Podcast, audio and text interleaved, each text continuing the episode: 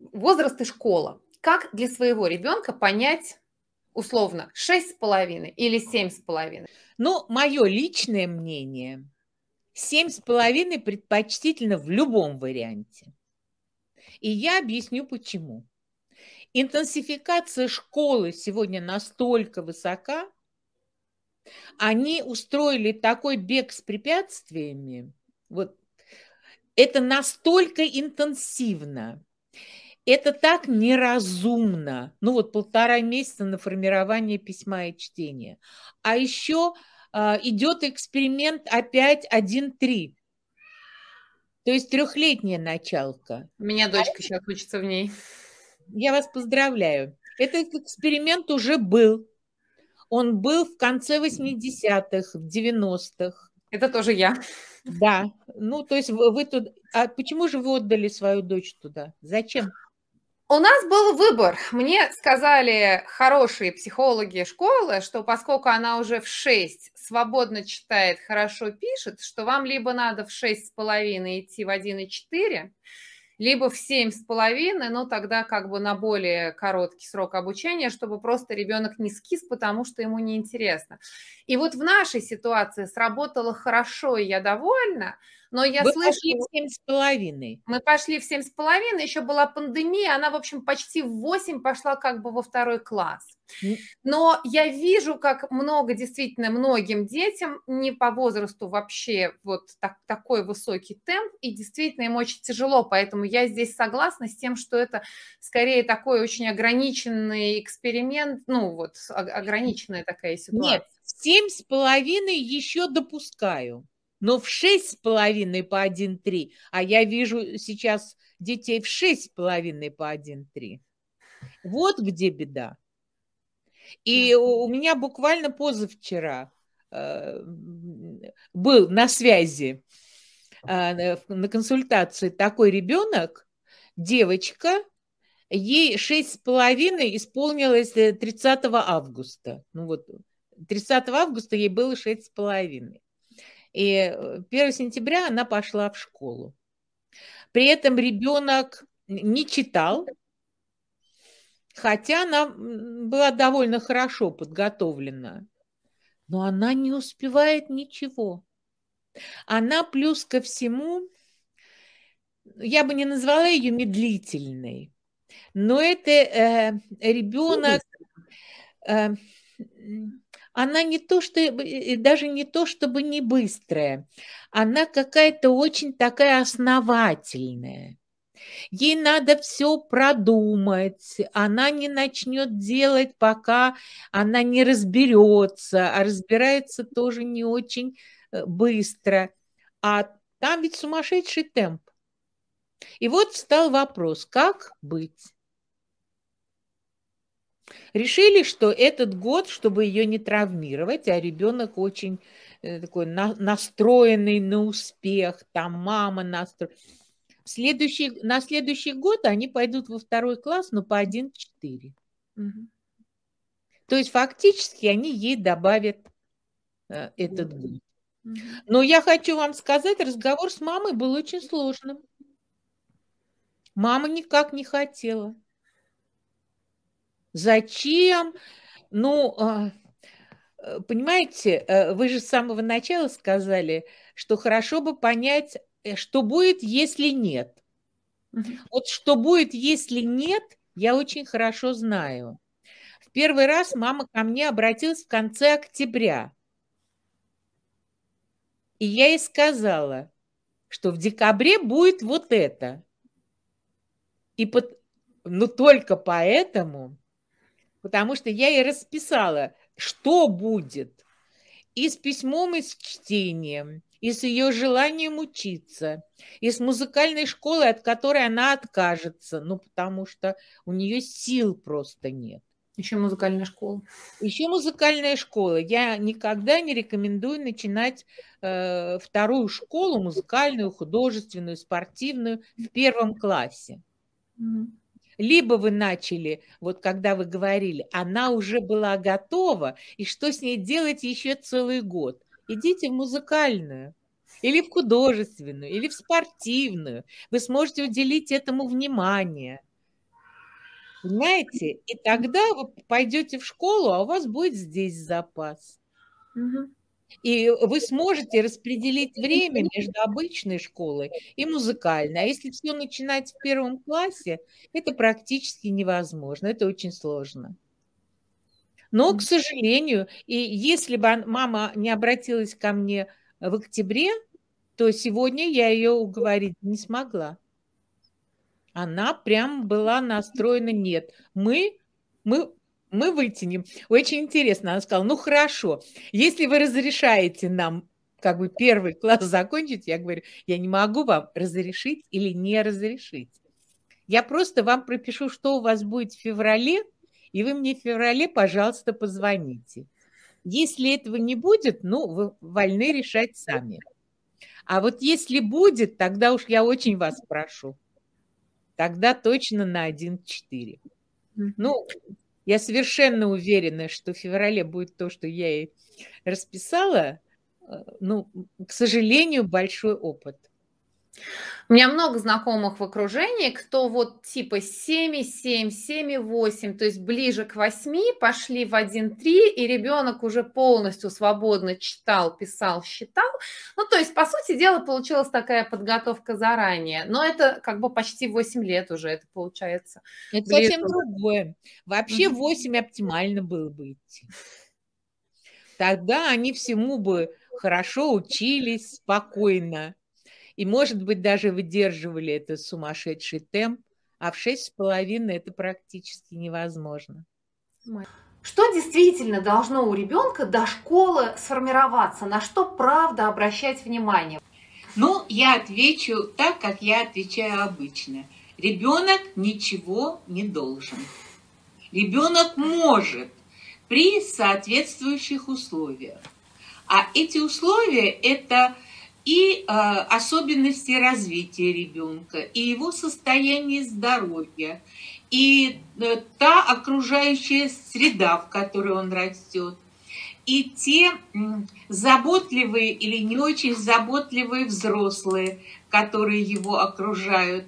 В общем, все влияет на то, что может ребенок перед школой. Потому что дошкольный возраст действительно возраст такой очень-очень интенсивного развития очень интенсивного развития мозга, всех функций ребенка, всех его способностей.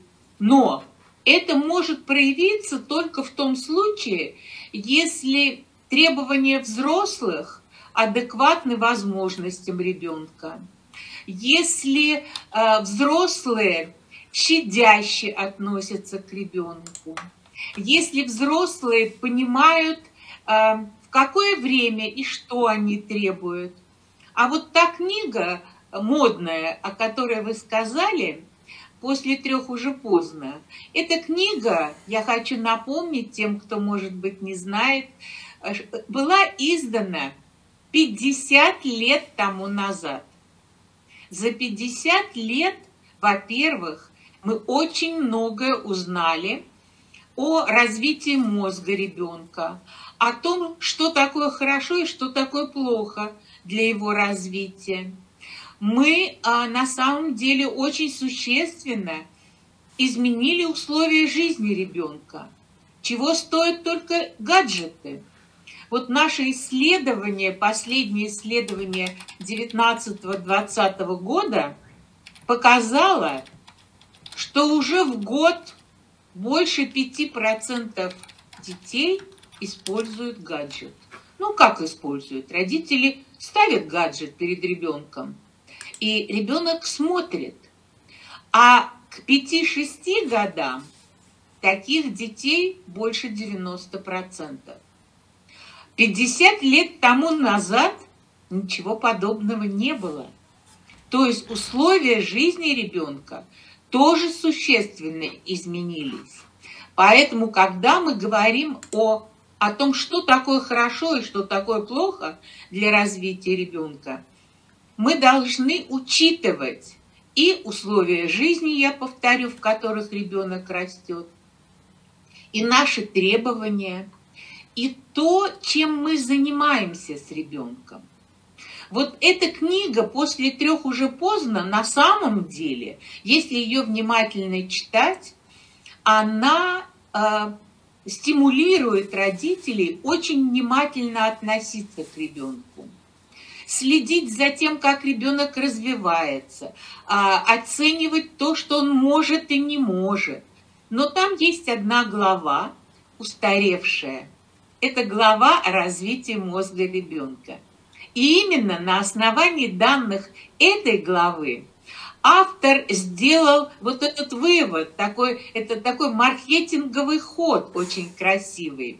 После трех уже поздно. И, к сожалению, люди, которые не очень вникают в содержание этой книги, ориентируются на это название, на этот э, маркетинговый заголовок и считают, что мы до трех лет должны дать ребенку ну, все, что можем и не можем, и все, что ребенок может или не может взять, скорее не может, чем может. И тем самым мы можем нарушить развитие ребенка. Вот парадокс. Мы можем очень стараться, и я знаю родителей, которые очень стараются, которые очень загружают детей до трех лет, а результата нет. Или наоборот, мы получаем даже противоположный результат. Почему? Дело в том, что если мы предъявляем ребенку неадекватные требования, то есть если мы требуем от него то, что он в данный момент не может, мы создаем стрессовую ситуацию. А ситуация стресса нарушает развитие мозга, даже тормозит развитие мозга. То есть мы хотим как лучше, но, к сожалению, получается лучше не всегда. И если говорить о том, что ребенок может перед школой, он может очень многое. А, он может э, хорошо рассуждать, он уже может быть очень, э, может проявлять активное любопытство, его может интересовать все вокруг, а, он может хотеть учиться или не хотеть учиться. Он очень хорошо двигается в этом возрасте, если мы уделяли движению достаточно внимания. У него к школе, к шести годам должна быть хорошо сформированная речь. Что это значит? Это значит, у него должен быть богатый словарный запас. Он должен грамматически правильно строить предложения. Он должен уметь задавать вопросы и отвечать на вопросы. Он должен а, уметь а, рассказать о э, прошедшем событии, о том, что с ним э, случилось, о каких-то явлениях, которые он заметил. А, он может пересказать э, интересный мультик или книжку, которую ему читали. А вот должен ли он э, уметь читать и писать? Ну, по стандарту дошкольного образования не должен. И не каждый ребенок может, даже если его этому учат. Потому что вообще обучение чтению про письмо даже не говорю. Письмом лучше начинать заниматься в школе. А вот чтение, к чтению можно готовить. И если вы в 4 года начинаете играть с буквами, рисуете буквы, складываете буквы, там, э, делаете буквы из палочек, из э, конфеток, ну, в общем, делаете э, все, чтобы запомнить зрительный образ буквы. Вот у нас есть замечательная азбука, и там каждая буква сложена из разных элементов. Из листочков, из скрепочек, из конфеток, из кубиков, из чего угодно. Это такой ход. А, да, и, и ребенок, э, есть надежда, что ребенок будет уметь различать все буквы. Он не должен учить алфавит, это ни к чему. А вот уметь различать все буквы, да. Возможно, ему захочется э, написать эти буквы. В четыре с половиной, в пять лет это такой период, когда э, ребенка очень привлекают буквы, написать письмо Деду Морозу, вот сейчас это актуально, написать свое имя прекрасно, печатные буквы. И э, ребенка можно учить писать печатные буквы. И если вы его заинтересуете, он, возможно, будет писать. Но это не обязательная опция. Потому что вообще а, учиться читать и писать ребенок начинает в школе. Есть определенная методика. Ну, не будем сейчас говорить, насколько она хороша. На самом деле не очень хороша, поэтому дети у нас не очень хорошо учатся писать и читать и там есть проблемы, но это сейчас не э, тема нашего разговора. Итак, к школе ребенок очень многое может уметь, если вот об этом если и я и говорила. И слышала я часто еще совет про то, что ребенку надо хорошо наиграться до школы. Так ли это? А вы знаете, он продолжает играть и в младшей школе. Угу. И это нормально. Это такой возраст. Но, к сожалению, как показывают наблюдения специалистов, современные дети очень мало играют, у них ограниченный опыт игры. Больше того, вот э, к 5-6 годам, когда э, дети должны играть в сюжетно-ролевые игры, ну, не знаю, играли ли вы, но в моем детстве, это было очень давно, мы э, в сюжетно-ролевые игры играли а, очень активно. Ну, не было телевизора, я уж не говорю о гаджетах, были книги, был эпидиоскоп, нам показывали, да, да, фильмы и мультики мы смотрели через эпидиоскоп, но это было такое счастье и такая радость, и такая редкость, в общем. Поэтому мы играли, играли и играли. Играли во все подряд. Играли, мы были врачами, продавцами, пожарниками, э, там, милиционерами. Мы... Санитарками, которые выносят с поля боя раненых бойцов. Нет, вы знаете, с поля боя раненых бойцов мы не, вы... не выносили. А мы бесконечно. А в моем детстве не было вот этого милитаристского э, культа. Я не считаю, что это очень хорошая вещь, угу. наряжать детей в военную форму. И война – это дело тяжелое, грязное а, и очень, очень грустное, очень, очень а, такое затратное психологически. Вряд ли стоит детей а, нагружать этим. Просто очень Герои... много вот еще, я тоже чуть-чуть советское время, советское детство на мою долю пришлось. У нас было очень много зорницы, вот эти пионеры-герои, поэтому как-то вот у нас было много еще. У нас тоже были пионеры-герои, это, конечно, но у нас не, не было зорницы. Угу. Ну, в общем, это говорит Понятно. о том, что социокультурные условия, в которых растут и развиваются дети, очень разные. Они очень поменялись за последние десятилетия. И существенно поменялись, потому что сегодня дети в сети.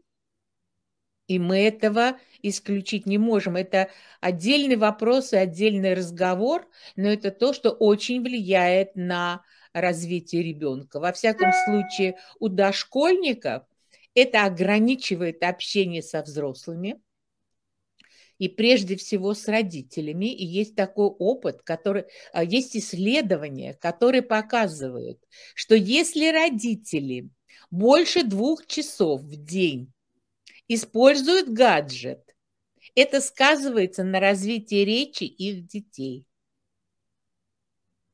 Вот вам прямая зависимость. То есть нет времени на взаимодействие с ребенком. Я уже не говорю о других аспектах, воспитательных аспектах, там развивать, а речь. Нет общения, нет взаимодействия. И речь, а с кем ребенок общается? В детском саду воспитатель с ним индивидуально тоже не общается. С детьми половина из них э, имеет несформированную речь или вообще там отсутствует речь. Тогда каким образом будет речь развиваться? А речь – это ведущий фактор развития ребенка. Поэтому на дошкольном этапе нужно обратить особое внимание на речевое развитие, на развитие движений. И э, тоже скажу о результатах исследования, которые мы проводим сейчас, э, начиная с 2019 года. Это популяционные исследования на дошкольниках. И мы видим, что физическое развитие детей неудовлетворительное. То есть э, о чем это говорит? Это говорит о том, что дети мало бывают на воздухе и очень мало активных движений. А это на самом деле э, тоже э, значимый фактор развития ребенка. А потом мы будем говорить, дети болеют. Ну, болеют. И еще один фактор, я о нем не сказала, но стоит об этом сказать – а, важно обратить внимание на эмоциональное развитие.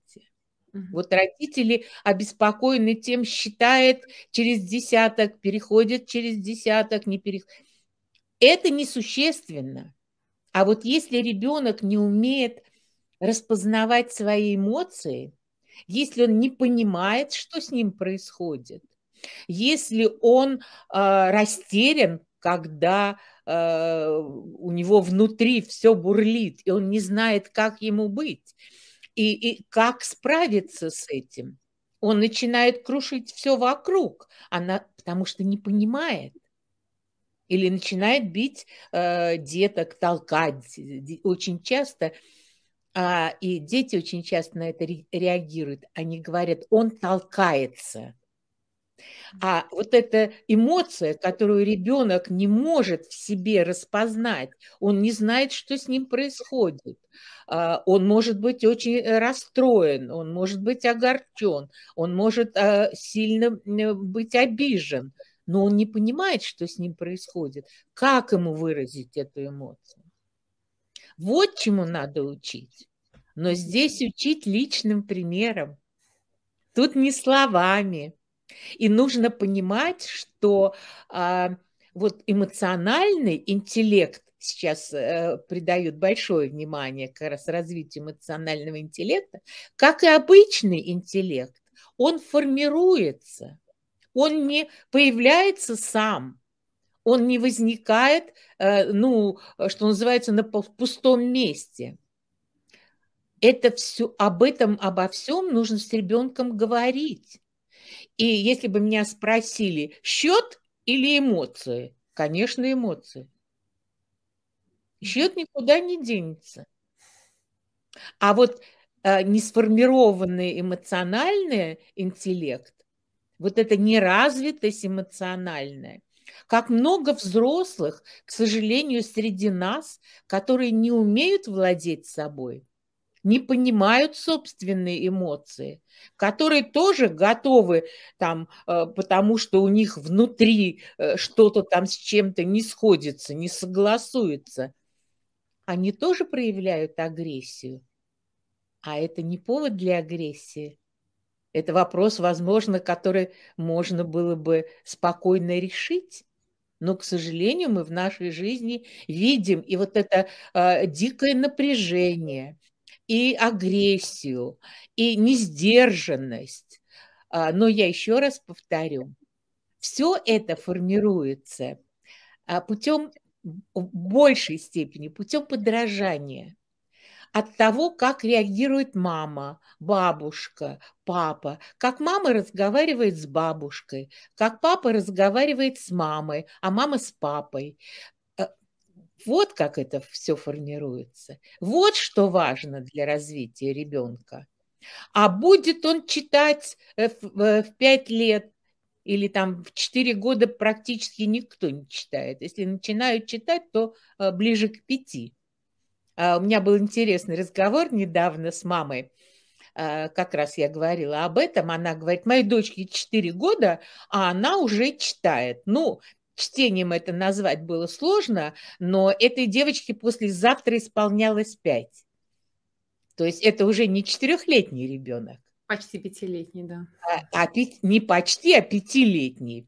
Вообще в э, физиологии возраст, э, значит, вот 4 года наступает в 3 года, 5 месяцев и 29 дней. О как! И эти 4 года продолжаются до 4 лет 5 месяцев 29 дней. Понимаете, да? Вот какой э, э, промежуток большой. Да.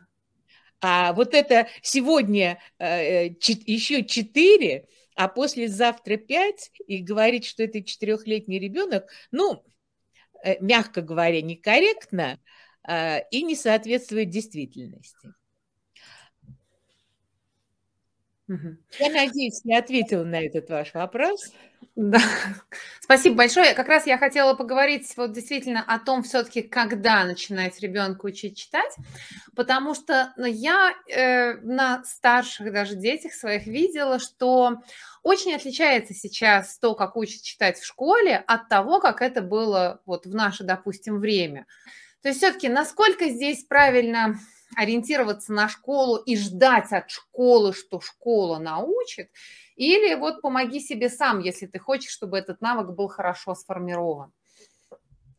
Я еще раз повторю, не каждый ребенок может научиться читать в 6 лет. Есть дети, которые могут научиться в 7, а есть те, которые научатся только в 8. Это связано с тем, что э, те базовые функции, которые обеспечивают чтение, а это прежде всего функции мозга, они формируются у разных детей по-разному. У кого-то немного быстрее, и это не отставание в развитии. У кого-то чуть медленнее. Это то, что называется биологическим возрастом, биологическим созреванием. Есть люди, которые созревают позже. Ну вот я всегда привожу такой пример и очень его люблю. А, ну, период полового созревания имеет а, некоторые внешние признаки и у мальчиков, и у девочек. Вот когда мы видим у мальчика усы в 13 лет, а у другого в 16, мы что говорим? Ну, у них разный темп биологического созревания. Это чуть пораньше созревает, это чуть попозже. Но ведь то же самое и в дошкольном возрасте. Тот, у кого усы в 13, он созревает чуть-чуть быстрее. Это не хорошо и не плохо. Ну, так есть, так устроена природа. Это может быть генетически так заложено. Это может быть связано с э, комплексом других факторов. Поэтому кто-то да, причем это могут быть одни, одинаковые условия. То есть вы одинаково будете заниматься, одинаково уделять внимание. Но кто-то в 6 будет читать, а кто-то нет. При этом тот, кто читает, тот получает удовлетворение от этого очень тяжелого труда.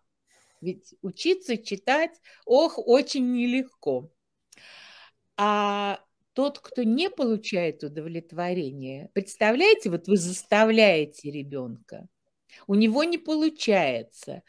А, ну, я всегда прошу взрослых, а представьте себе, что ваш начальник что-то вам поручил, вы не можете это сделать, но начальник говорит, нет, нет, это нужно сделать обязательно. Вы сколько раз э, будете повторять то, что у вас не получается, или вы в конце концов скажете, нет, я больше не могу, или я вообще уволюсь, я так работать не могу. Ребенку уволиться неоткуда. Понимаете? Больше того, он даже не рискует сказать иногда «я не могу». Ему стыдно, ему неловко, он чувствует себя неумехой, вы им недовольны. При этом будем считать, что там вы идеальный родитель. И вы, не, не дай бог, не ругаете ребенка, не наказываете. Но он-то видит, что он не, не может.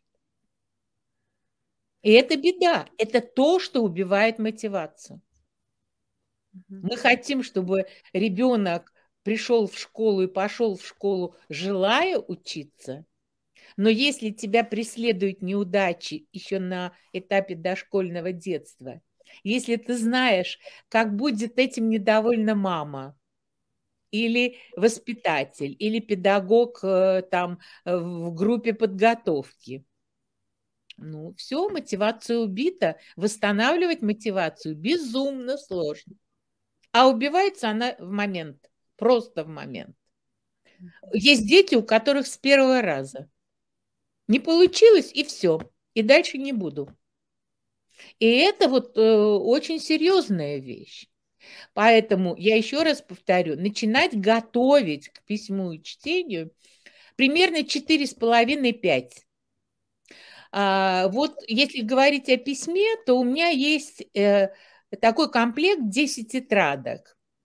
А, Совершенно прекрасный. 10 шагов подготовки к письму.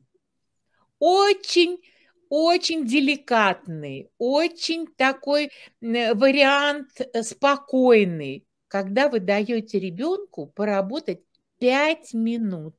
5. И он делает это с удовольствием. Я знаю десятки родителей, которые говорят – нет, он хочет больше. А я говорю, нет. А вы говорите только пять. Вот только пять минут, но чтобы было все выполнено, ну, обычно говорят, красиво, правильно. Только пять. Обычно жалуются, говорят, ну, как это я, он хочет там, или она хочет э, писать. Нет. И вот то, что вы сдерживаете, это, наоборот, рождает желание. Мотивацию, да. Да, чтобы получилось. И э, предпоследняя и последняя тетрадка – это печатные буквы и цифры. Вот, пожалуйста, вы научитесь, но при этом можно развивать речь, используя эти тетрадки. Можно развивать внимание. Можно учить рассказывать по картинке. Можно учиться считать.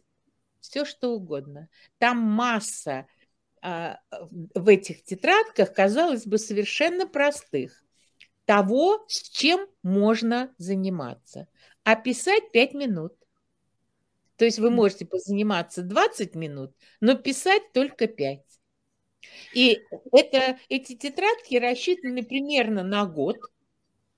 И если вы начинаете в четыре с половиной, то пять с половиной, шесть, и вы за год-полтора, зато ребенок будет правильно держать ручку, правильно сидеть, правильно выполнять все элементы. Для него не будет новостью, что линия должна быть доведена до строки, а не должна уходить за строку что линия должна быть ровной. Он умеет уже э, рисовать или писать ровные линии.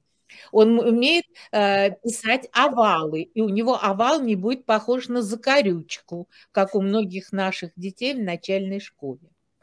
И возвращаясь к тому, о чем вы говорили, как раньше учили, да, Раньше уж первый-то год точно обучение письму и чтению, но сейчас они должны научиться за полтора месяца. Вот в чем беда. Методика, в общем, не позволяет э, сформировать устойчивый навык. И в этом плане, э, ну что остается? Остается быть более снисходительным к тому, что происходит. Но если вы подготовите ребенка к чтению и подготовите к письму, то есть шанс, что э, этого времени точно не хватит для формирования навыка. Но это шанс, что первый этап не станет непреодолимым препятствием. А дальше он постепенно будет совершенствоваться. Сегодня дети читают плохо, неуверенно, в целом очень мало, потому что книжка не выдерживает конкуренции с гаджетами. Вот это ведущая причина. Все время все говорят, дети у нас не читают. Нет, они не читают просто потому, что они не освоили этот навык. Я еще раз повторю, навык чтения – это сложнейшая когнитивная деятельность, сложнейшая познавательная деятельность. А мне тут недавно э, задали очень разумный вопрос. Скажите, пожалуйста, ну вот почему а, речь ребенок осваивает как бы, ну, сам, а чтение, вроде бы книги вокруг, буквы вокруг, а чтение вызывает столько трудностей. Очень хороший вопрос. Дело в том, что наш мозг эволюционно а, уже имеет речевые конструкты, то есть ту основу, на которой формируется речь. А письмо не имеет этих основ. И они формируются у каждого человека заново. То есть никакой основы для формирования чтения нет. Мозг должен сформировать эти основы.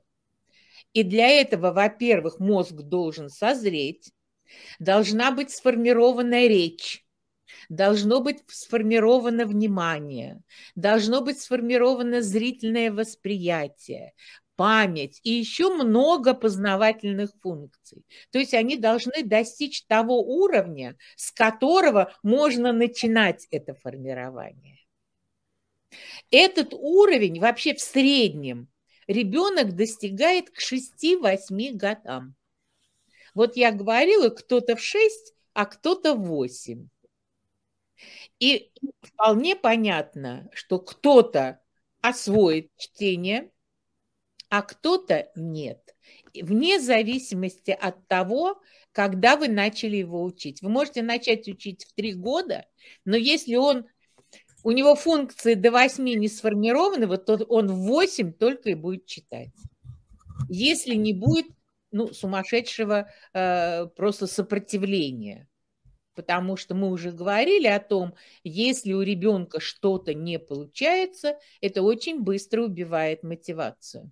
Ну, а убитая мотивация – это э, реальное сопротивление. Если ребенок сопротивляется, он, конечно, ничему не научится. А вот а, если конкуренция с гаджетами, да, есть. И с гаджетами конкурирует прежде всего а, формирование речи. Мы уже с вами об этом говорили. А речь – это базовая э, основа для формирования чтения письма. И если речь не сформирована, чтения письма не будет. А, ну, то, что гаджет привлекателен, естественно, потому что это э, зрелищно, это красочно, это э, с очень быстрой сменой а, действия, как правило. Это имеет какое-то а, музыкальное сопровождение всегда, то есть это эмоционально почти всегда, привлекательно, эмоционально привлекательно. Поэтому нет ничего удивительного, что э, ребенок, конечно, предпочтет книге э, мультик. Вот и усилий не требует. А, вы знаете, я бы не сказала, что не требует усилий. А вот вы попробуйте с ребенком поговорить после того, как он посмотрел мультик. И попросить его рассказать, что произошло, и обсудить действия героев. И вы поймете, что либо он смотрел и понимал, и осознал, что он смотрит, либо он просто посмотрел картинку. А если нужно внимательно осознать, запомнить, поэтому все зависит от того, какую задачу вы перед ребенком ставите. Ставите ли? И с книжкой будет то же самое. Вы ведь можете ребенку прочитать книжку, и ничего не останется в голове. Если вы не, не обсудите это. И тут, может быть, к слову, А меня очень часто спрашивают, вот, э, как лучше читать книжку. Как лучше? Лучше, если вы читаете недолго, особенно если это дошкольники, то есть минут 10. Но есть дети, которым можно только 5. То есть в тот момент, когда вы видите, что ребенок уже крутится, смотрит на потолок, разглядывает вашу сережку или там э, начинает теребить э, свои штанишки или пуговицу выкручивать, и вы говорите, слушай внимательно, я села тебе читать, мы специально, мы с тобой собирались, мы с тобой договорились, мы будем читать книжку бессмысленно. Вот как только он отвлекается, а тогда давай мы поговорим о том, что мы прочитали. И что это за герои? И, может быть, ребенок с удовольствием поговорит. А потом, может быть, нарисует что-то ну, по мотивам того, о чем вы читали. И это лучше, чем если вы, как Панамарь, полчаса прочитаете, встанете с э, ощущением э, хорошо исполненного родительского долга, но толка от этого немного. Поэтому читаете столько, сколько ребенок воспринимает внимательно, но обязательно уделите время обсуждению того, что вы читали. Вот это как раз и развивает речь. Это и позволяет использовать тот словарь, расширять словарь, э, выстраивать грамматически правильную речь, э, рассказывать последовательную цепь событий и так далее. Мне кажется, я очень много в последнее время занималась тем, что собирала разные простые речевые игры для развития речи детей. Вот так вот, когда ты куда-то едешь, бежишь, чего-то еще, вот чтобы это было и несложно, и возможно. И поняла, что нам как-то кажется, что речь – это вот действительно что-то данное, что-то само, и вот пока ты не погрузился в исследование, действительно в проблематику, тебе кажется, что оно все само сформируется. И в результате дети не могут действительно связать часто двух слов. Это вот нам тут а, сказали, там контрольная, в общем, на которой тетрадки нам раздали, и вырастают дети, подростки, и просто с косноязычной, очень неубедительной речью, и им сложно понимать, им сложно говорить. И вот кажется, что это то, что на, на, над чем работать нельзя, а оказывается, что это первостепенная вещь, над которой как раз нужно очень много работать. Да, э, во-первых, много работать, а во-вторых, э, очень развивает ребенка та речь, в которую он погружен.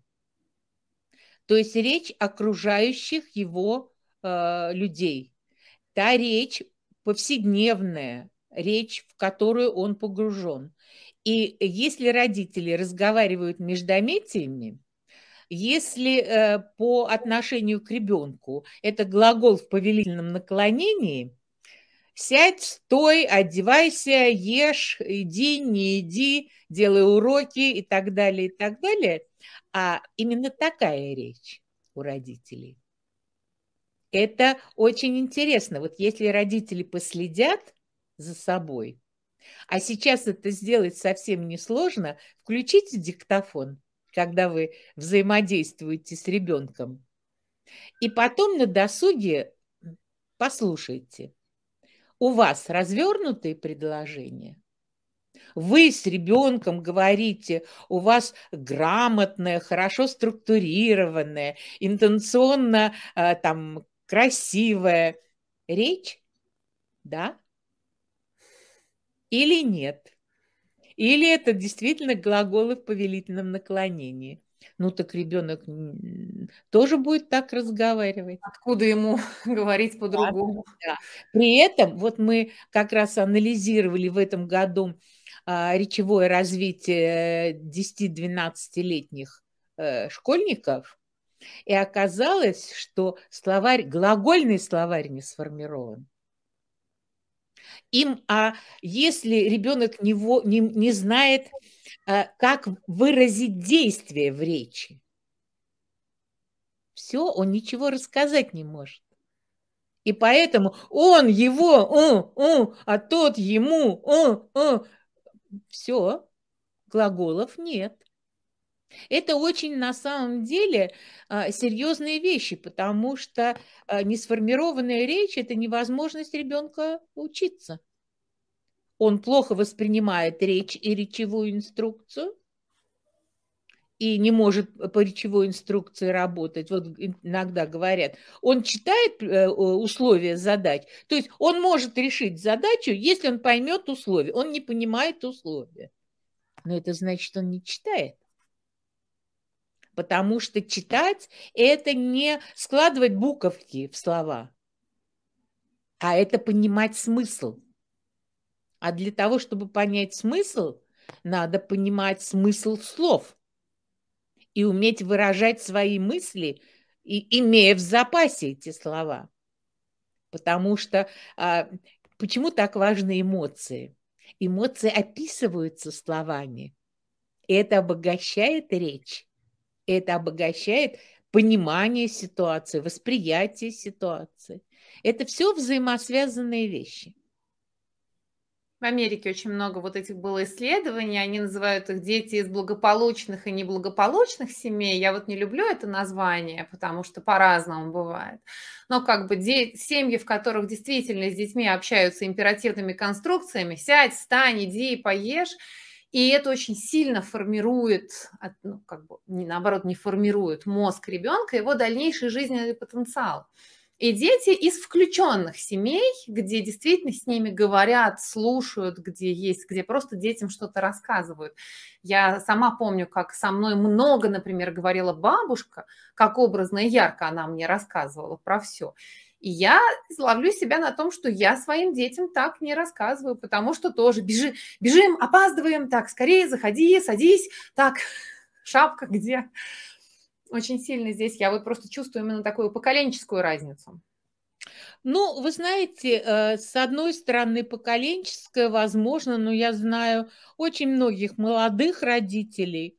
Э, ведь дело не в количестве времени, а в качестве того, что вы ну, как бы, как вы взаимодействуете с ребенком. А, в моем детстве у, у моих родителей совершенно не было времени на такие длительные взаимодействия, какие-то беседы. Нас никто никуда не возил. Э, мы ходили э, сами с первого класса, сами в школу, сами из школы, сами на кружок, сами, э, э, ну, а родители, родители работали. Ну, мои родители врачи, они плюс ко всему еще и дежурили. Круглосуточно э, работали. Очень часто, да, да. Ну, несколько раз в неделю и мама, и папа дежурили. И вы знаете, когда-то мы обсуждали эту проблему с Симоном Львовичем Соловейчиком. Была такая счастливая ситуация. Мы с ним э, летели в Америку практически 24 часа. Ну, с посадкой, а потом опять мы садились и говорили, говорили и говорили. И потом я прочитала, и он об этом сказал, и потом я прочитала в его, в его книге эти замечательные строчки. А, Нас воспитывала полоска света из-под двери кабинета родителей. И это настолько э, ну, похоже на то, что было э, в моем детстве, и я думаю, в детстве моей дочери, э, это нормально. Но тогда, когда уже общались, это полноценное общение. Понимаете, не эрзац, не вот, вот это важно. Поэтому, когда родители говорят, вы знаете, у меня нет времени. Время – это 10 минут перед сном. Вот если это время есть, это счастье. И этого времени порой достаточно для всего. Очень часто задача действительно в том, что то время, которое мы уже проводим с ребенком, вот мы уже с ним куда-то его укладываем, вот его можно использовать, да. потому что вот оно уже есть. О каких изменениях вы чаще всего думаете и говорите, когда вас спрашивают про отличие детей советской школы 20 лет назад, 20 лет назад уже не советская, 30 лет назад, 40 лет назад и сегодняшние дети, они отличаются? Прежде всего я хочу вам сказать, что а, дети кардинально не изменились. Но это было бы тогда каким-то очень э, ну, выпадающим э, вариантом нашего эволюционного развития что вот так за 20 лет вдруг, потому что появились гаджеты, вдруг э, существенно изменились дети. Больше того, а, мне сложно говорить о школьниках, а, хотя кое о чем я скажу. Но у нас есть данные в Институте возрастной физиологии о детях перед школой, детях 6-7 лет. Причем а, есть исследования, для того, чтобы сравнивать, надо, чтобы эти исследования проводились одними и теми же методиками, чтобы были сравнимые методики. Потому что если мы берем разные методики, нам очень сложно сравнивать. По счастью, а, у нас есть такая методика комплексной диагностики развития. Она, конечно, за последние 30 лет модифицирована, дополнена, но есть базовые вещи, например, те, которые касаются когнитивного или познавательного развития ребенка. Развитие внимания, памяти, восприятия, а, моторики и так далее. А, и мы проводили эти исследования в 90-х годах, то есть это 30 лет тому назад, Потом проводили в начале 2000-х, потом проводили исследования а, в 2012-2014. И вот э, мы проводим эти исследования сейчас, в 2019, 2020 и в 2021. Что мы получили? мы не получили существенной разницы. Дети перед школой, так же как 30 лет тому назад, а, почти в 60% случаев имеют несформированную речь. Это то, о чем я говорила. А точно так же, как и 30 лет тому назад, примерно у 30-35% детей не сформирована моторика.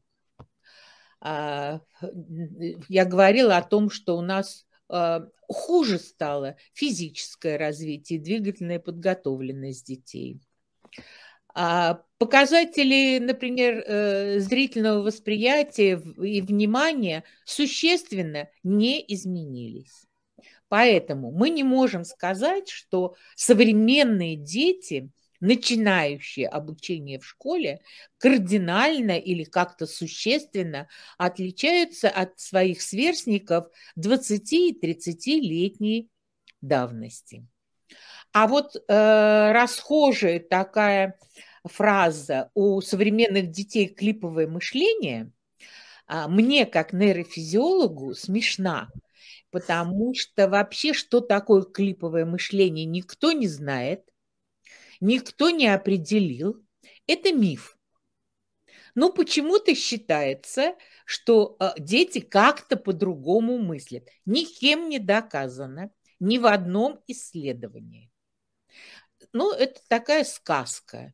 Точно такая же сказка, которая была про детей Индиго ну вот примерно 15-20 лет тому назад, не было ни одного глянцевого журнала, э, научного нет, ни одного.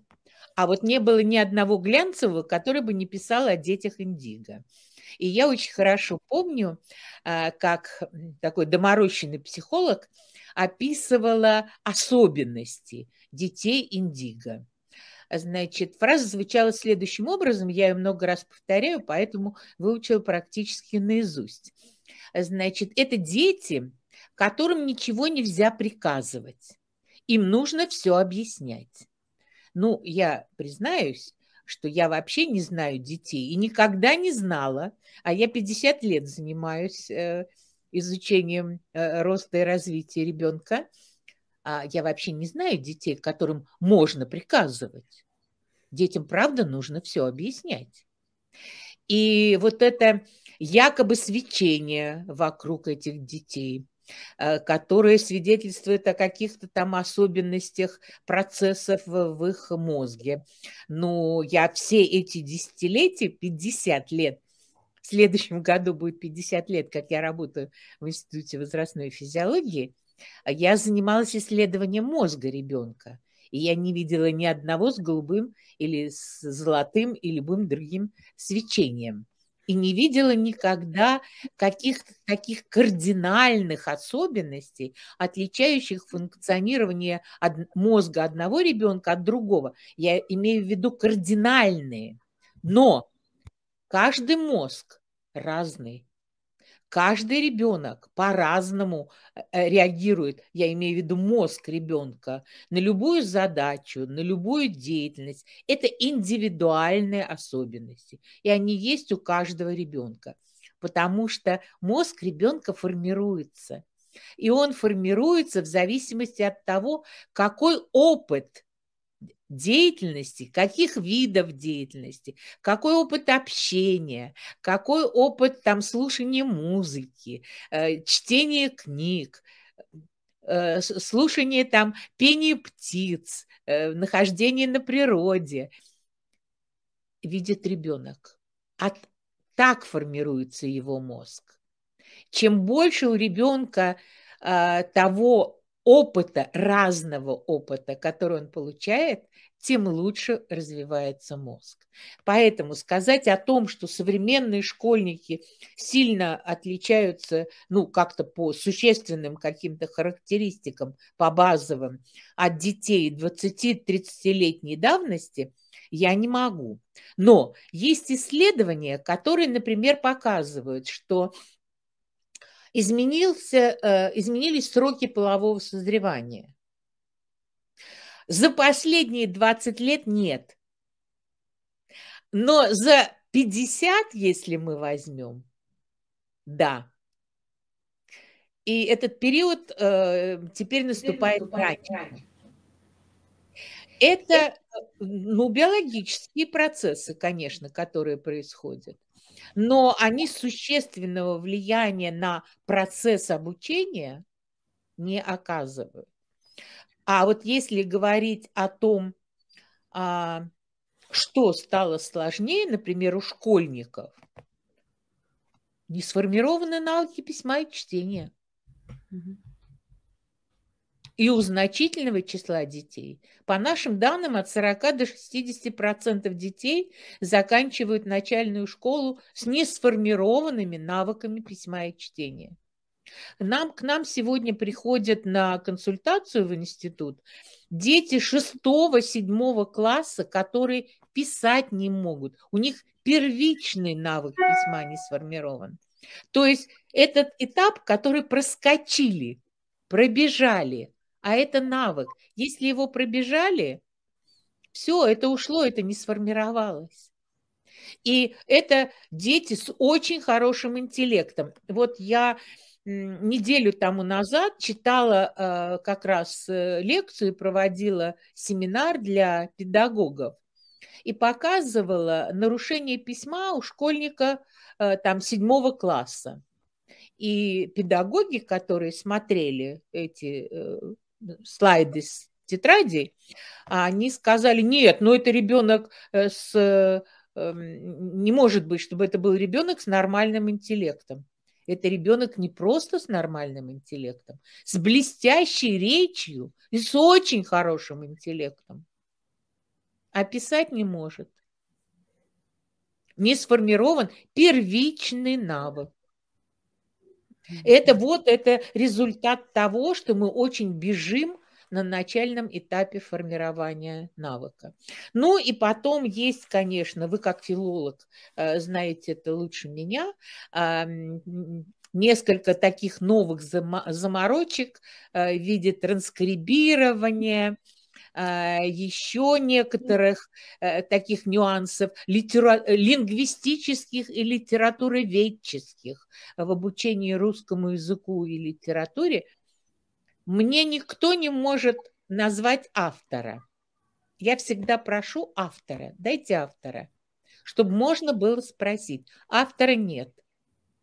И это на самом деле, я помню, когда лет, наверное, 15 тому назад, когда э, ввели или стали уделять больше внимания мягкости и твердости, я очень хорошо помню эту ситуацию в прописях, когда дети сегодня пишут «тетя Лёля», а на завтра им объяснили мягкость, и они пишут «тетя Льёля». Ну, значит, что-то не так объясняете. Мне говорят, вот, а почему? А, ребята, это не ко мне вопрос. Это вопрос к методистам. Во-первых, кто ввел? Зачем? Что это дает в обучении языку? И у меня ответа на этот вопрос нет, но я не методист. Я не русист, не филолог-русист.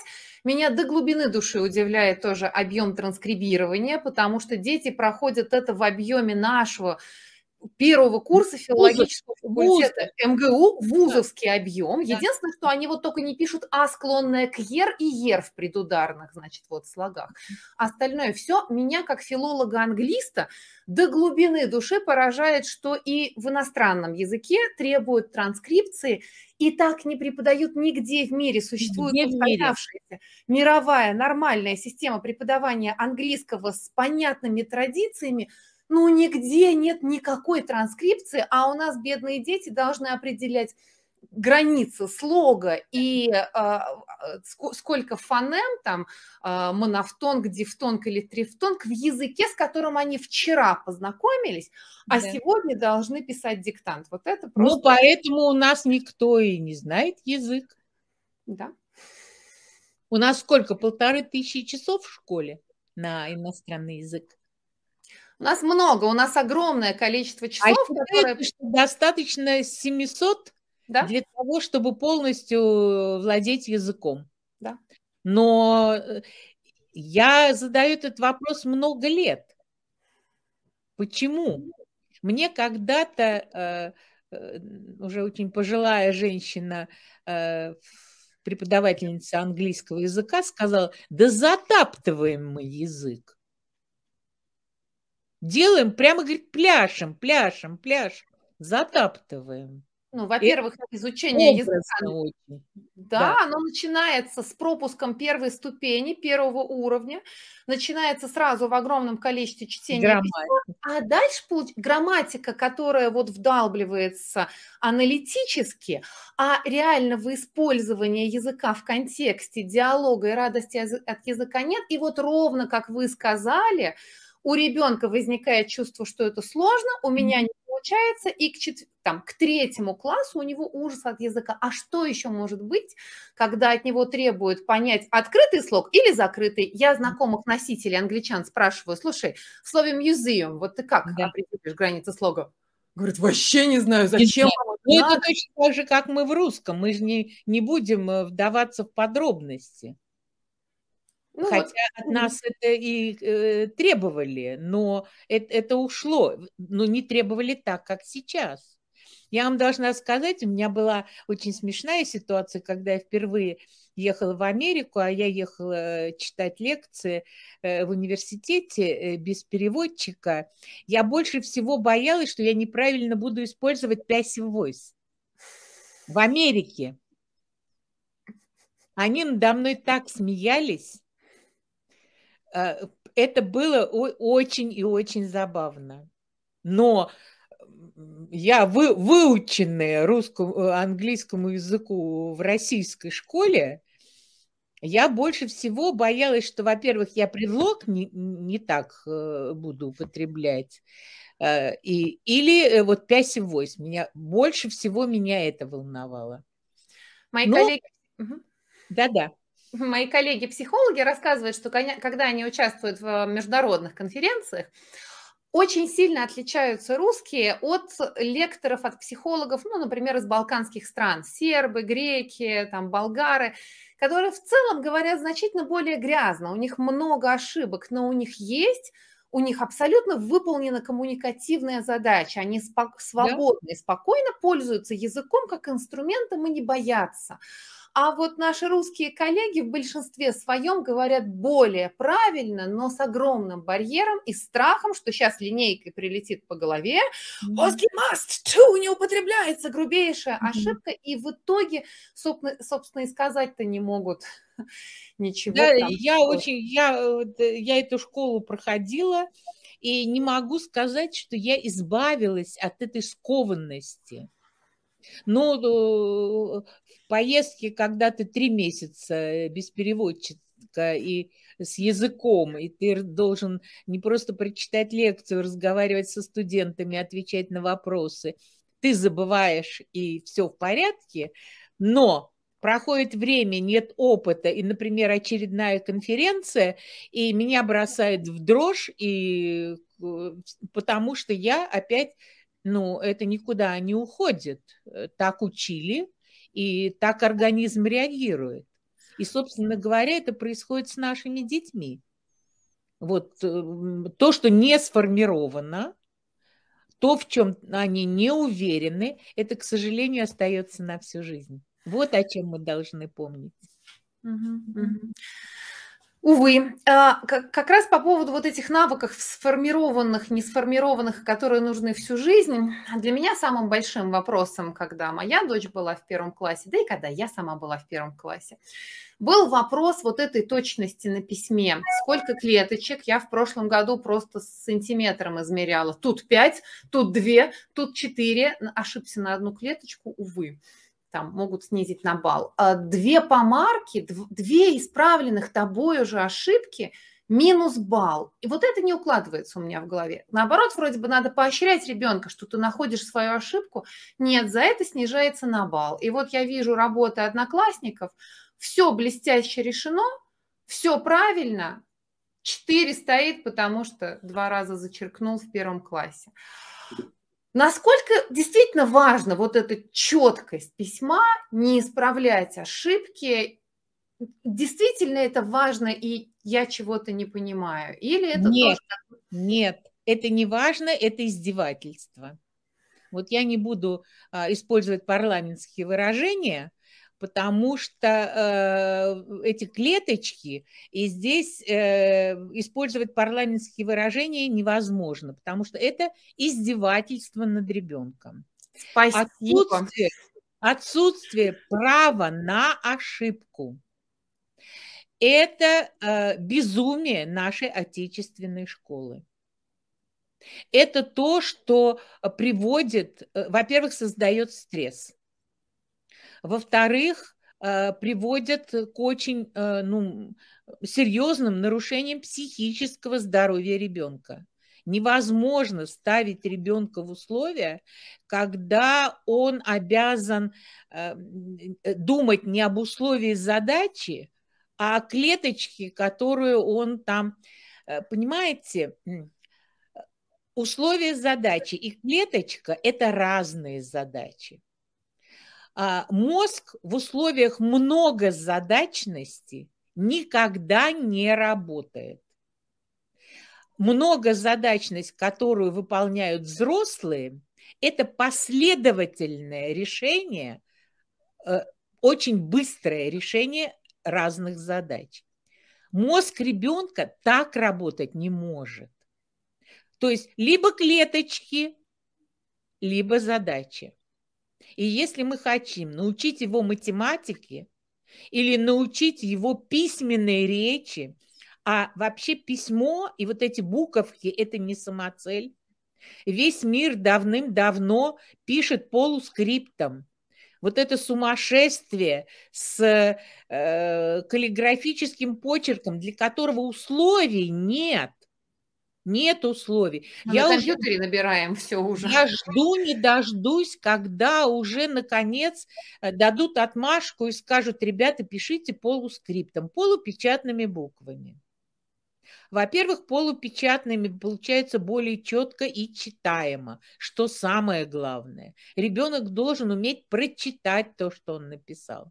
Он должен думать не о том, как он буковку выводит, о том, какую мысль он хочет изложить на листе бумаги.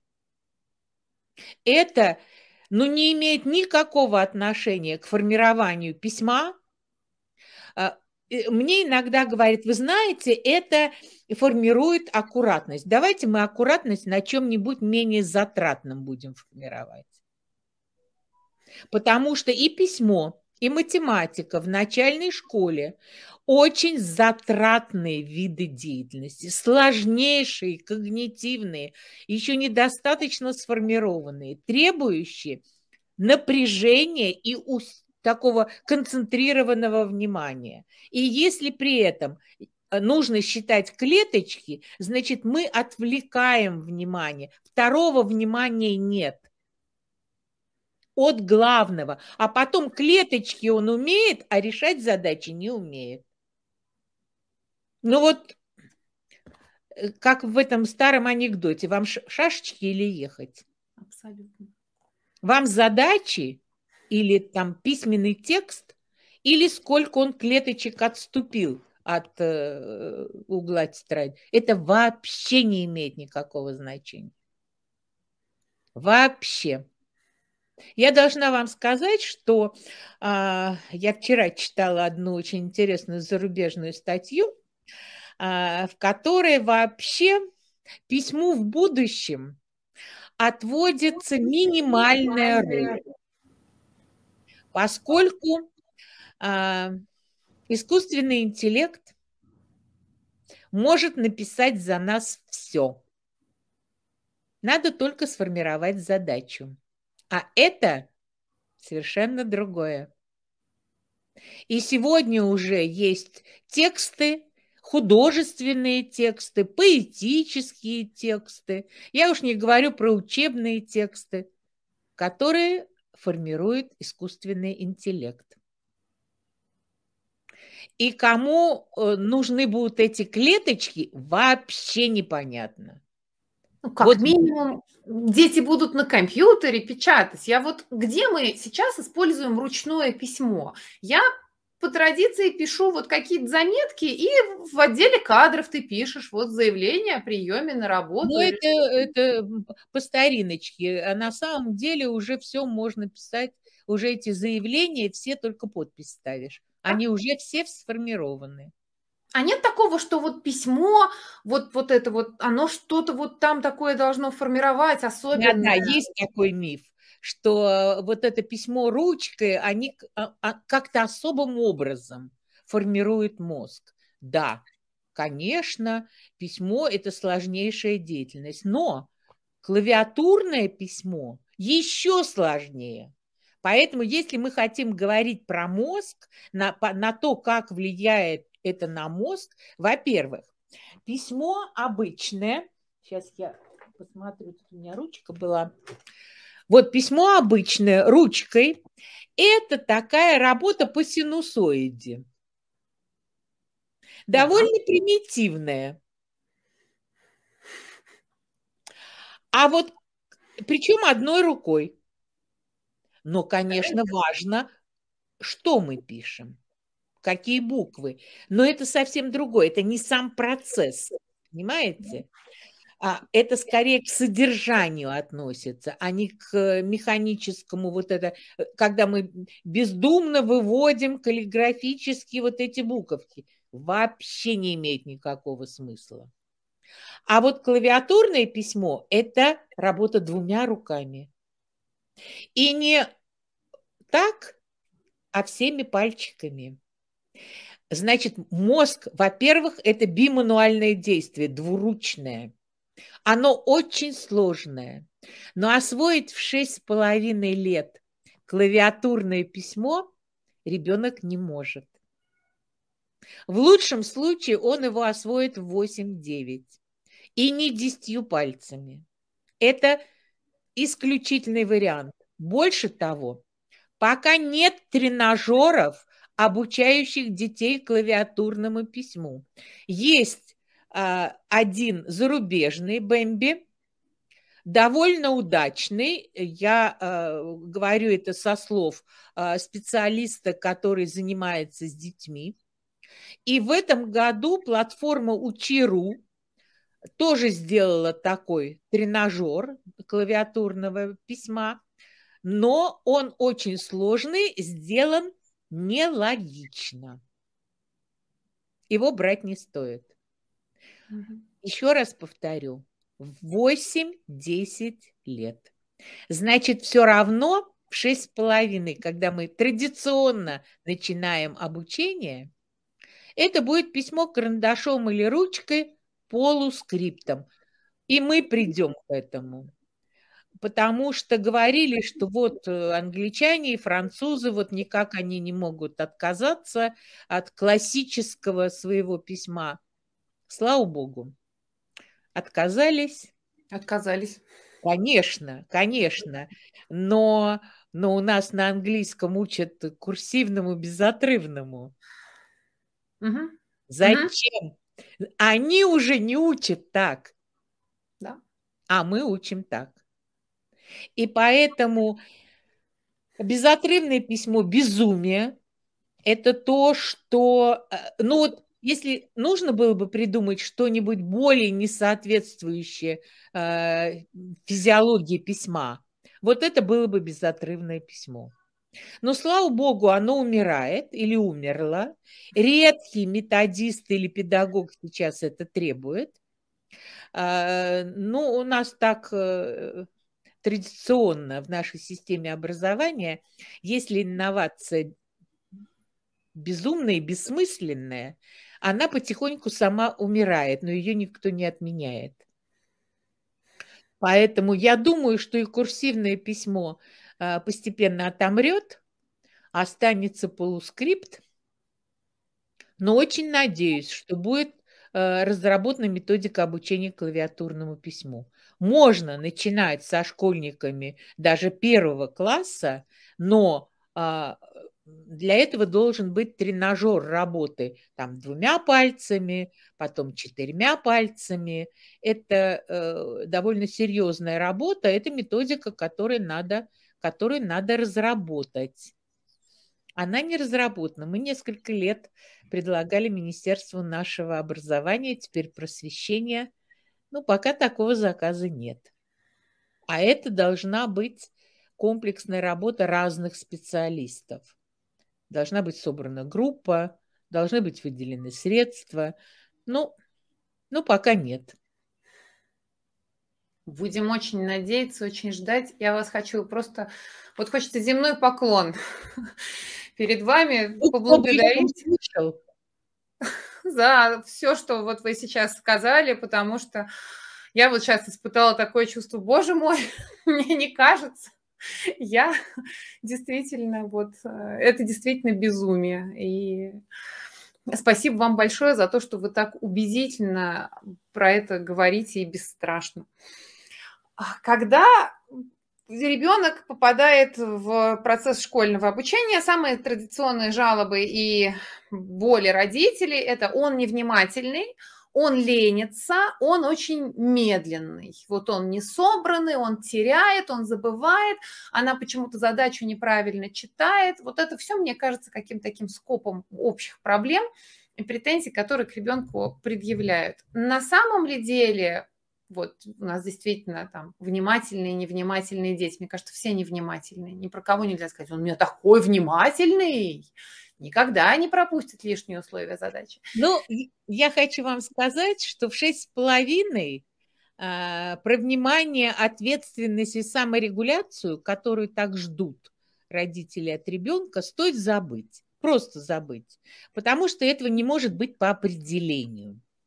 А, есть в мозгу есть такие структуры, э, у них есть общее такое название управляющие функции это э, управляющие функции – это ну, комплекс структур мозга, которые обеспечивают а, организацию деятельности, регуляцию деятельности, контроль деятельности, программирование деятельности, в общем, все эти процессы. Это то, что мы подразумеваем под внимательностью, саморегуляцией, там, контр, самоконтролем. А, ну, на самом деле, э, родители очень любят еще слово ответственность, а ответственность – это когда возможен самоконтроль. Правильно? Угу. То есть вы что-то требуете, ребенок сам себя контролирует, он считается ответственным. Но ну, а, я еще раз повторю, вот эти управляющие э, функции, они созревают к 9-10 годам. До этого ваша задача обеспечить, чтобы у ребенка было внимание. Что значит обеспечить? Это значит, а, он поел вовремя, выспался, погулял, а, эмоционально не перевозбужден. Ему хочется заниматься, тогда он внимателен. Если он расстроен, а, там, огорчен, если у него одна неудача за другой, если он плохо себя чувствует, если он не вовремя а, ест, если он не досыпает, а наши дети не досыпают до полутора часов. А малыши должны спать 10 часов и быть на воздухе два с половиной часа. Вот если это все не соблюдается, он невнимателен еще больше, чем он, ну, как бы, может быть невнимателен в соответствии с возрастом. То есть внимание обеспечиваем мы, взрослые. Он через силу, через себя. Вот когда есть управляющие функции, когда есть произвольная регуляция, мы взрослые, например, или старшие подростки, только старшие уже подростки, а, мы можем пересилить себя. То есть у нас нет условий для того, чтобы быть внимательными, но мы можем себя заставить. Малыш Первый класс, второй класс, даже третий класс заставить себя не может. К четвертому, если все условия соблюдаются, повторю, если учительница не кричит, если дома э, ну, бесконечно не высказывает свое недовольство, если садится за уроки, ну, мука мученическая, тогда не будет внимания. А если все нормально, ребенок ничего не боится, у него есть право на ошибку. Это к вопросу о клеточках. А, у него есть право на ошибку. Он понимает, что если он не понял, он спросит. И три раза может спросить, и никто не скажет ему, ну ты что, балбес, я тебе три раза уже объяснял. Понимаете? Вот тогда будет внимание. А очень интересно, к четвертому классу он сможет уже себя где-то преодолеть, даже когда устал, даже когда не выспался, даже когда, э, ну, не хочется, сможет. А в пятом опять не сможет, потому что пубертат. Потому что гормональная буря, и опять, опять проблемы с организацией внимания, с контролем деятельности, с управляющими функциями. И так лет до 15-16. А потом, ну потом, да, потом взрослые. Но, к сожалению, управляющие функции – это очень такая чуткая структура. Вот взрослый человек не выспался, и нет контроля деятельности. Да. Расстроен чем-то? Нет контроля деятельности. Вот сейчас у нас условия пандемии и бесконечное нагнетение вот этой ситуации, напряжения. Мы живем в ситуации, э, ну, как бы постоянно действующего стресса. А постоянно действующий стресс действует токсически. Все. Мы привыкаем жить в напряжении, но это разрушает наше внимание, нам сложнее работать. Да, взрослый человек может себя заставить. Какой ценой? Цена, какой, которой заставляет себя ребенок, чаще всего это цена здоровья. физического и психического. Поэтому, когда родители говорят, он невнимательный, я обычно говорю, давайте искать причину. Во-первых, как проявляется. Вот если вы хотите, чтобы ребенок был внимателен, в 7 часов вечера, когда вы приходите с работы и садитесь за уроки, не может он быть в 7 часов вечера внимательным. То есть вы можете его заставить, но помните всегда, какой ценой. Ценой здоровья, потому что это будет чрезмерное напряжение. Он должен выполнить все задания, все уроки до 6 часов вечера. Потом работоспособность уже очень низкая или уже э, ниже нуля.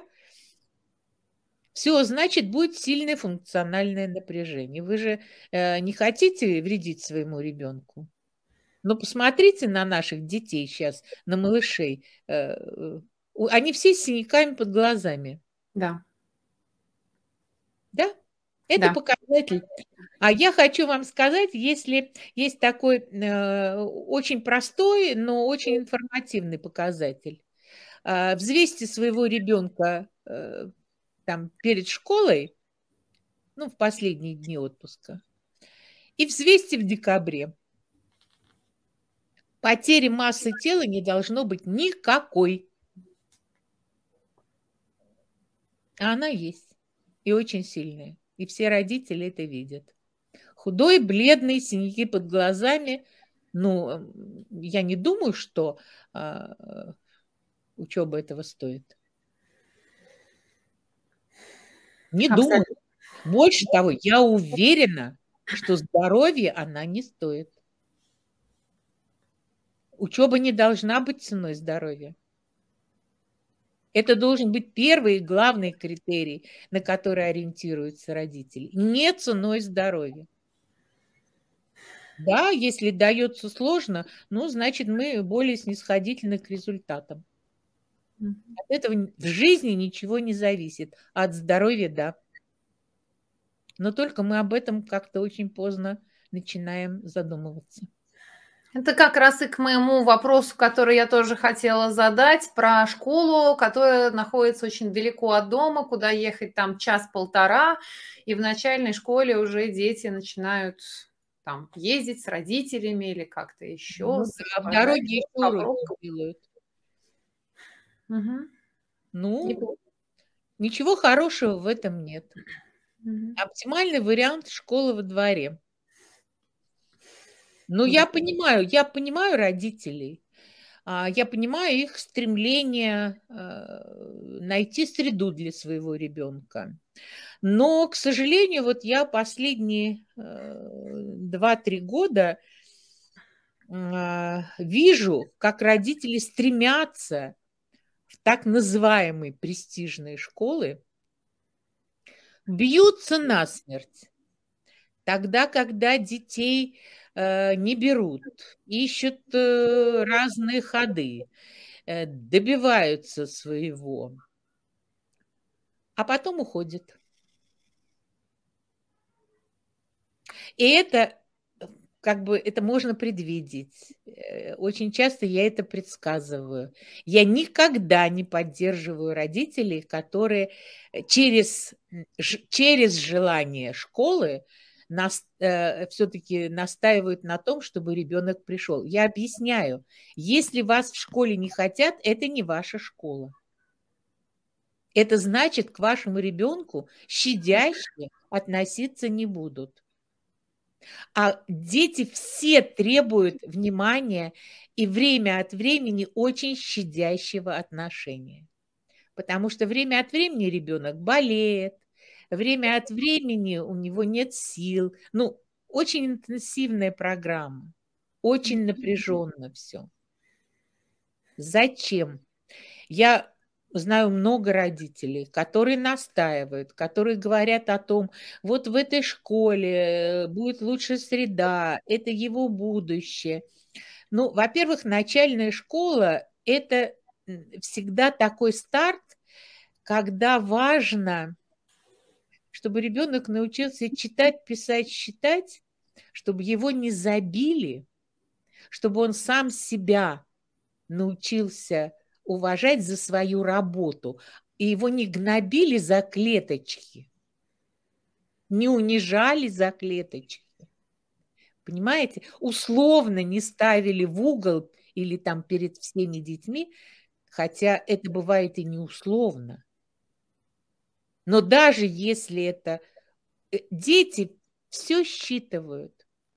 Дети считывают э, э, не только слова, но и мимику педагога, мимику родителей, отношение педагога, отношение родителей.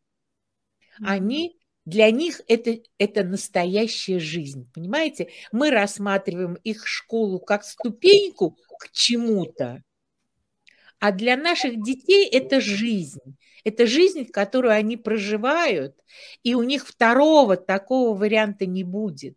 И этот опыт этой жизни, все неудачи этой жизни, все радости этой жизни, они унесут с собой во взрослую жизнь.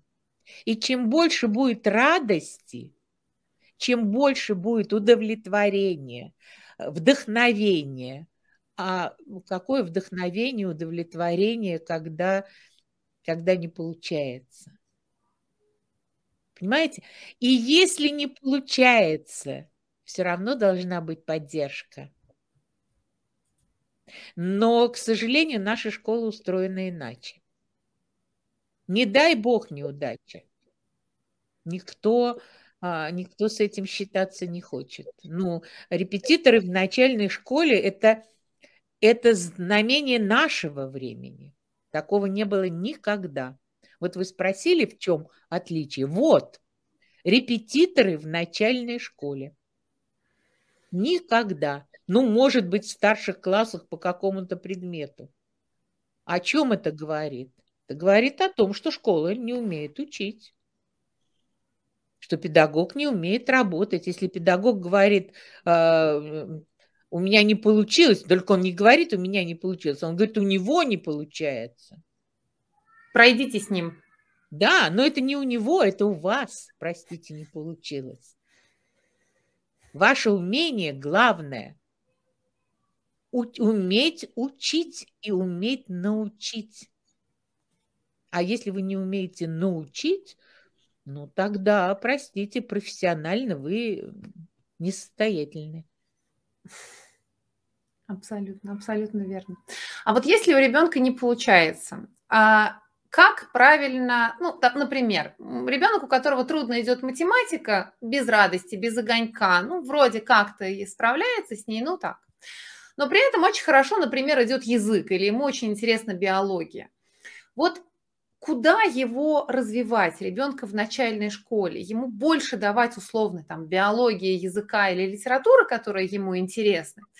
Или наоборот стараться прокачать тот навык, с которым ему тяжело, автоматизировать лучше устный счет, то есть наоборот больше сосредоточиться на том, что подбуксовывает. Как здесь правильно выстраивать? Ну, если речь идет о детях э, начальной школы, а, то Э, хорошо бы нам гармонично развивать одно, второе, третье, пятое и десятое, потому что в 10-12 лет выстрелит совсем не то, чему э, вы уделяли внимание. Ну, так может быть. А, и дети, которые, казалось бы, совсем без математического уклона, вдруг в пятом классе попадают к совершенно иному преподавателю математики и становятся блестящими математиками. И дети, которые, про которых говорили, нет, он гуманитарий, он там, он гуманитарий вообще э, ничего, кроме гуманитария. И вдруг э, появляется фантастический физик, и, извините, потом ребенок идет в физтех. У меня просто недавно такая была история. Э, мне рассказывала мама и ну, в аспирантуре учится сейчас э, в физтехе этот мальчик, э, про которого говорили, нет, нет, он не способен ни к каким точным наукам, и вообще э, оставьте его в покое. А, нужно смотреть, понимаете, может быть два варианта. Может быть, э, ребенок к этому не склонен, а эта склонность очень такая э, в этом возрасте, но если э, это ребенок не гениальный, у него какие-то выдающиеся способности, тогда это видно. Если это обычный ребенок, то это, скорее всего, склонность, к которой его привел педагог. Угу. То есть э, ребенок может не совпасть с педагогом. Очень часто говорят, вот привели в спортивную секцию, он прям категорически отказывается. Причина. Причина может быть две. Первое – это не его вид спорта, потому что спорт все-таки это уже такой отбор. Там нужны определенные качества. Э, э, которые могут быть там определенная гибкость, определенная скорость и так далее. То есть не может не быть этих качеств, природных качеств. А очень часто родители, у которых этих природных качеств нет, очень, ну, они очень хотели, например, кататься на коньках. У них не получилось в фигурном катании. Вот пусть дочка займется фигурным катанием, а это э, такая наследственная вещь. И конституция, и э, особенности вот мышечной регуляции, координации движений. То есть, конечно, ребенка можно научить, но больших высот он не добьется, либо будет прямо пахать, как говорят взрослые, с утра до ночи. А на это не у всех есть просто физические силы. А родители очень хотят. Но вот в этом плане нужно посмотреть, не совпадает возможности ребенка или ребенок не совпадает с тренером. Буквально еще один пример, э, совершенно недавний. А, ребенка отвели на фехтование, потому что фехтованием занималась мама, фехтованием занимался папа, у них очень хорошие координационные способности, и у ребенка тоже хорошие координационные, и он очень этого хотел сам, но через э, несколько недель сказал, больше на тренировку не пойду. В чем дело? Ну, не пойду и все. И плачет. Ну, с ребенком надо разговаривать. Значит, раз поговорили, два поговорили. Наконец выяснилось, что э, тренер очень громко кричит. В этой семье громко вообще не разговаривают. Все, тренер не подошел. Тренера переделать нельзя. Она, э, ну, это ее особенность, она может громко кричать. Может Мне кажется, даже... большинство тренеров, особенно в профессиональном спорте, громко кричат. Ну, я хочу вам сказать, это э, способность ребенка выдержать или не выдержать этот пресс. Я просто вижу в последнее время, как э, спортсмены и спортсменки, добивающиеся э, больших успехов, очень быстро уходят. Да. От тренера, который, ну, может быть, не кричит, но, возможно, угу. жестко давит или как-то очень сильно требует, э, ну, человек не выдерживает. Угу. А ребенок тем более. Поэтому а, разбираться с ребенком нужно разговаривать. Все, от чего ребенок активно отказывается. Во всех этих вариантах нельзя ребенка ломать.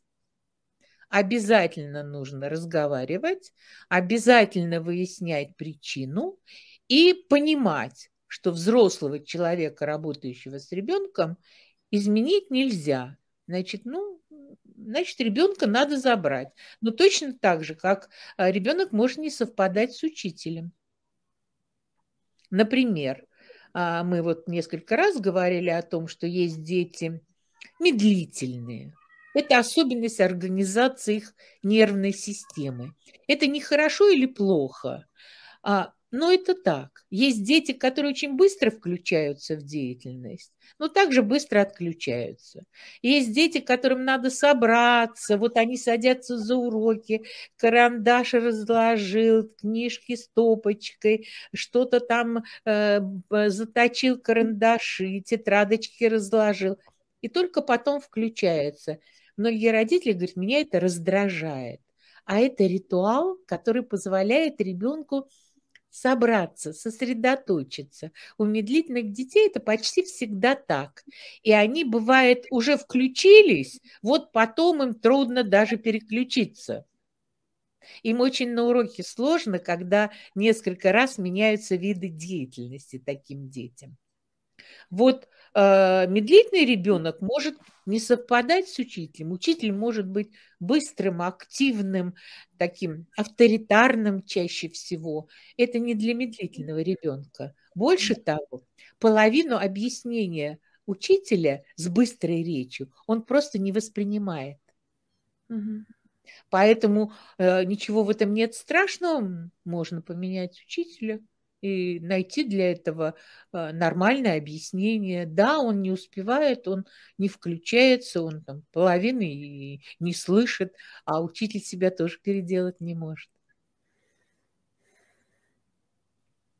То есть менять, искать ту среду, в которой ребенок будет. Нет, не бояться, конечно. Не бояться. Конечно, нет, не бояться. Тут э, нужно быть на стороне ребенка. Ну, впрочем, на стороне ребенка нужно быть всегда.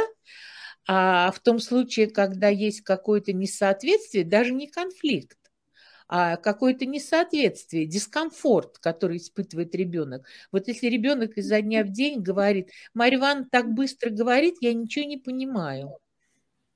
Ну что вы хотите от ребенка? Он правда ничего не понимает? Он половины не воспринимает. Смысл. Но если Марья Ивановна при этом говорит, ищите репетитора, то нет вопросов.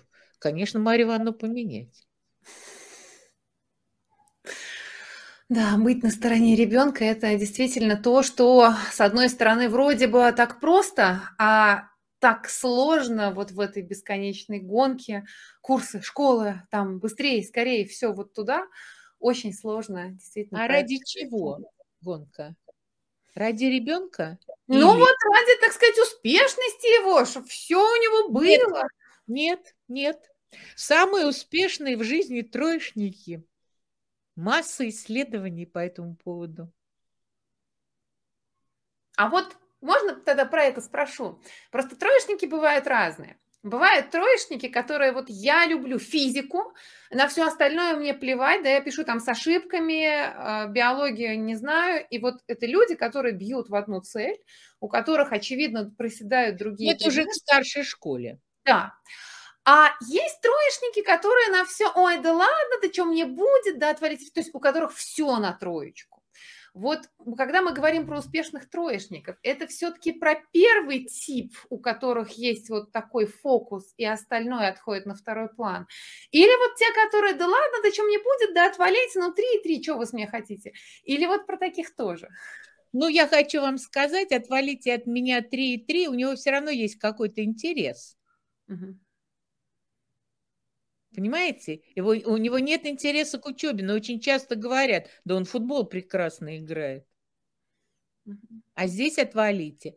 А вот э, второй тип, о котором вы сказали, там, где ну, концентрация на чем-то одном, интерес э, явно проявившийся, это, как правило, уже э, ближе к старшей школе. Это где-то к седьмому, к восьмому классу, когда э, действительно становится явными интересами. Я поэтому и сказала, где-то годам к 12, а, но, опять же, если есть условия окружающие, если поддерживаются интересы ребенка, они проявляются. Если родители говорят, там ребенок говорит, я хочу на робототехнику. Ой, много ты хочешь, вчера ты хотел это, послезавтра это, а теперь тебе надо робототехнику. Ну все, интереса не будет. А мы очень часто вот такими, э, между прочим, что-то говорим, ну не поддерживайте и не надо. Я найду себе какой-нибудь другой интерес. Интерес-то все равно какой-то находится. Причем ну, сейчас, иногда... сейчас они сидят в сети. Сейчас они все хотят быть блогерами и много зарабатывать. А зачем мне учиться, если вот там все в ТикТоке зарабатывают миллионами?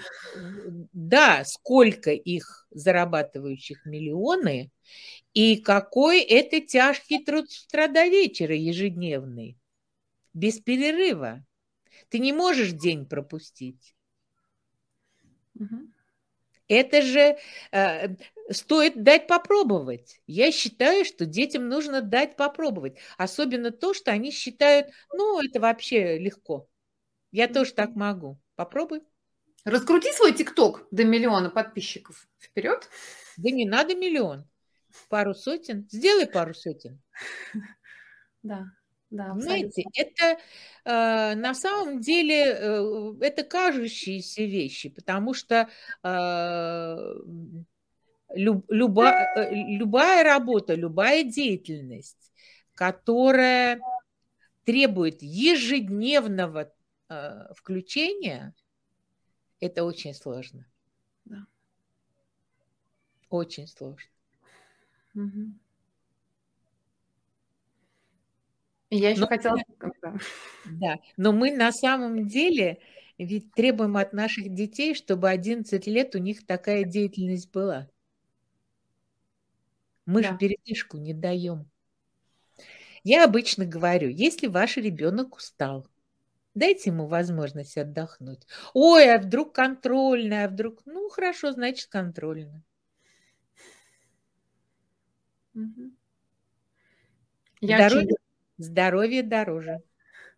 Я очень люблю родителям про английский говорить, что вот э, если у вас непомерные требования английского, вообще забейте на школьный английский, выстраивайте параллельную систему, в которой ребенка будут учить языку. И если вас расстраивают двойки и тройки школьные, я учила сотни взрослых, у которых было пять в школе, пять в институте, в 25 лет нижайший уровень английского языка, какой-нибудь там элементарий, то есть, ну, было пять.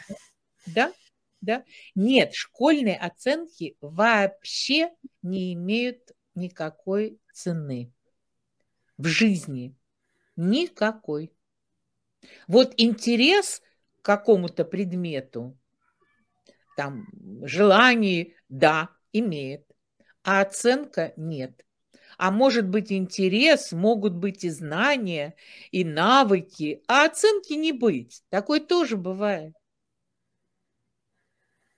Потому что э, школа все-таки у нас э, выстроена как система такого репродуктивного знания, когда надо выучить, рассказать. Не всем это интересно, не всем это э, по душе, ну, не, не каждому это, ну, да это вообще никому не нужно. Ну вот я сейчас понимаю, что я говорю крамолу, и педагоги будут страшно расстроены, если вдруг они э, это услышат. Но я говорю это не для э, педагогов, я говорю это для родителей. Потому что у педагогов свои задачи. У них э, там методики, рейтинги, еще там что-то, конкурсы. А какой ценой школа никогда не задумывается. Задача родителей – сохранить здоровье. И люблю и повторяю, потому что обремененный знаниями задерганный невротик на выходе из школы – это очень тяжелая ситуация. Тяжелая для окружающих и тяжелая для самого этого молодого человека, который сам с собой жить не может. Я вижу этих детей, поступивших в ВУЗ, сдавших все экзамены, получивших баллы, там сотни своих баллов на ЕГЭ, и все. И уходящих в ВУЗе в отрыв такой, все. Когда забивают на все. Угу. Когда сил нет вообще это, эту гонку продолжать.